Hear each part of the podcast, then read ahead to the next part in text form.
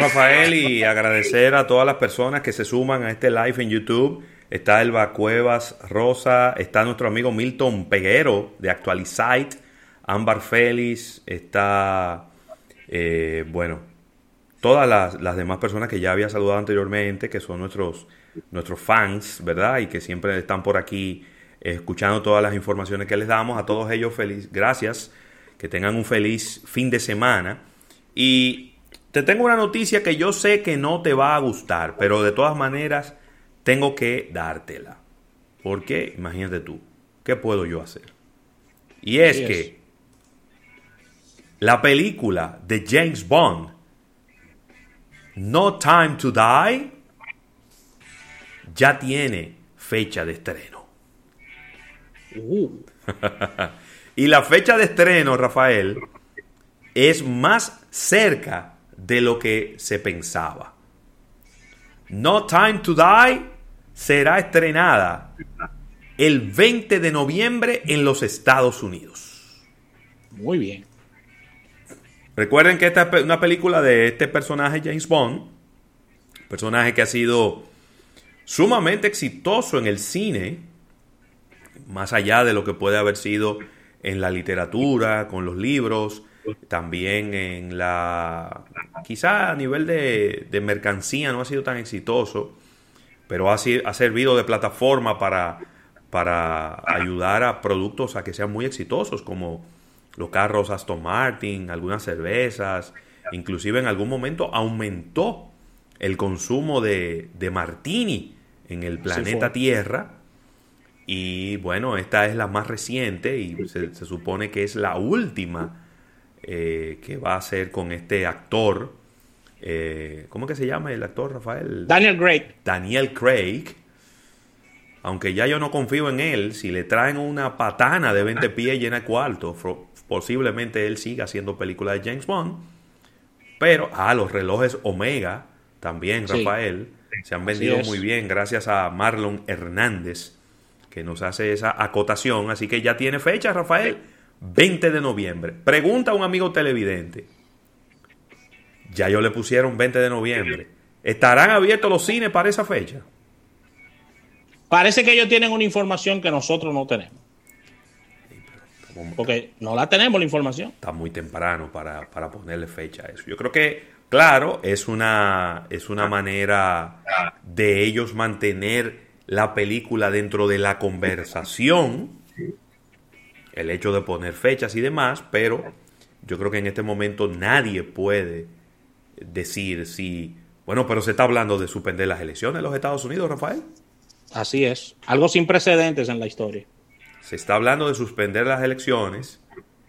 Quizá usted no esté de acuerdo con lo que, con lo que yo voy a decir ahora, pero es algo que no es descabellado. No. No es Hoy lo que menos descabellado es que el presidente Trump, digo, digo que no es descabellado para los dominicanos lo que voy a decir. No. Que el presidente Trump dijo que él no confía en el voto electrónico. Increíble. Pero él ha votado varias veces, así. la verdad que Trump. La ¿Eh? verdad que Trump. Pero él llamó a alguien, él llamó a alguien aquí. Me parece que lo están asesorando. Ay, ay, ay, Pero no es el, a ver, no es el voto electrónico. Ah, lo que él dijo, recuérdate que en Estados Unidos tú tienes diferentes maneras de votar. Tú puedes ir tú puedes votar por, correo, al lugar que te corresponde o tú puedes votar por correo. Ya dependiendo del estado, hay estados donde tú puedes, donde la votación es electrónica y hay otros estados donde la votación es manual. Sí. Pero una de las formas de votación más populares, aunque todavía es un porcentaje relativamente bajo, es que te mandan a tu casa el formulario, tú votas, lo pones en el correo y lo envías. Y ellos, esa, es la, esa votación vale. Hay algunas personas que han estado sugiriendo de que eso se haga de manera universal, de forma que nadie tenga que salir de su casa y hacer filas y, y aglomerarse en los centros de votación. Pero Trump se despachó con que eso no necesariamente es, es bueno porque se puede cometer fraudes y, y, todas estas cosas. Sí, pero que hay muchas cosas ahí. Es un tema interesante de analizar porque A ver, lo, lo, primero, lo primero es que él puede alegar de manera muy, muy fehaciente de que esto puede aumentar la abstención de manera abismal y tengamos un próximo gobierno legal pero no legítimo. Bueno, pero legal pero no legítimo. Pero que eso no fue lo que él dijo, eso no fue lo que él dijo, Rafa, ¿no? Él dijo que, que, las elecciones le pueden hacer un fraude por ahí. Sí, eso fue lo que él dijo, pero que ya si se va a una discusión más profunda, él tiene argumentos importantes de dónde agarrarse. Porque claro que, sí, claro que sí. Señores, porque es que la modalidad de votación en su, en su mayoría de personas es presencial. La gente se para y vaya a votar. Claro. Si bien es cierto que tiene muchísimas modalidades de cómo votar, la gente hace su fila y va y vota. Sí, sí, sí. Eh, el, pueblo norteamericano es así. Sí, y hay mucha gente chiva allá también, Rafa. Pero te estoy diciendo. Mucha gente chiva. Ahora, dice Marlon, dice Marlon Hernández. Si Trump mueve las empresas de Asia a Latinoamérica, que se quede para siempre en el poder. Y yo te voy a decir ahora, en los años 70 y 80, las empresas, quizá no las tecnológicas, porque las tecnológicas no estaban en boga, pero la mayoría de las manufactureras estadounidenses estaban en Latinoamérica. Y eso no necesariamente fue bueno para nuestra economía. Entonces, bájale un chin que eh, yo creo que nosotros tenemos como país que tratar de depender cada vez lo menos posible de los Estados Unidos porque el, el, solo hecho el solo hecho de que un presidente diferente a lo que nosotros pensamos esté en la Casa Blanca nos puede hacer daño o nos puede hacer bien. Y yo creo que lo que tenemos que hacer es tratar de depender lo menos posible de cualquier presidente o de cualquier forma de gobierno, eh, más allá de querer que nos traigan empresas tecnológicas para la República Dominicana. Yo quiero ver a qué país de Latinoamérica que van a traer a Foxconn. La van a traer con todos los chinos, ¿verdad? Porque de la única manera que funciona es trayéndola con todo, y con todo y los chinos, porque aquí en Latinoamérica lamentablemente no hay la mano de obra capacitada para hacer lo que se hace Foxconn habría que durar dos, tres años capacitando a la gente poquito a poco, trayendo líneas de producción para luego entonces tener la capacidad de eh, poder hacer lo que se le pide a esas empresas que tienen años trabajando con artículos tecnológicos de última generación, Rafael. Así mismo, mira, Ravelo, hay una marca que está teniendo muchas situaciones no positivas es una muy conocida en República Dominicana y es Cabify.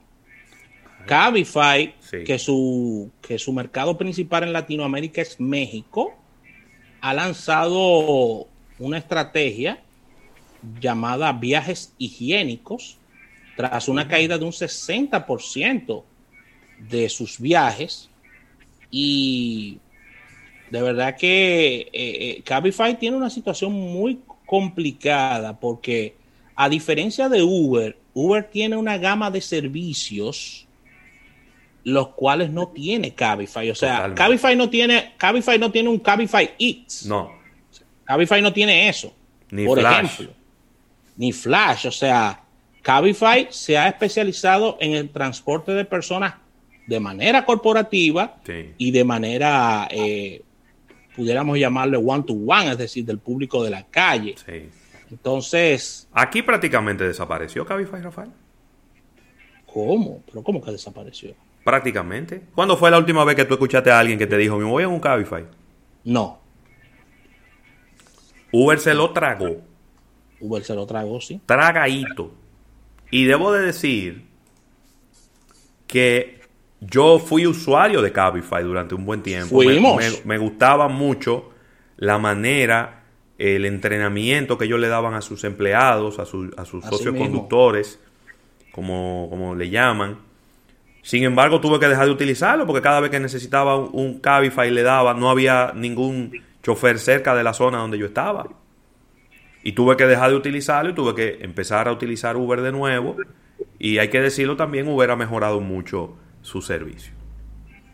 Así que en problemas los amigos de Cabify, situaciones de falta de rentabilidad, eh, bajos cantidad de viajes y, como bien dices, muy complejo el panorama de esta empresa que nació con, muchos bríos en España, vino a la República Dominicana, aquí tuvo un éxito moderado y vemos que su principal mercado, México, tiene un 60% de caída en sus, viajes.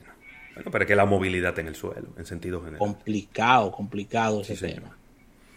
Así que con esta información cerramos esta portada de negocios. Vamos a un pequeño break y al retorno vamos a estar hablando de mercado deportivo. Mucho que compartir, Ravelo. Adelante.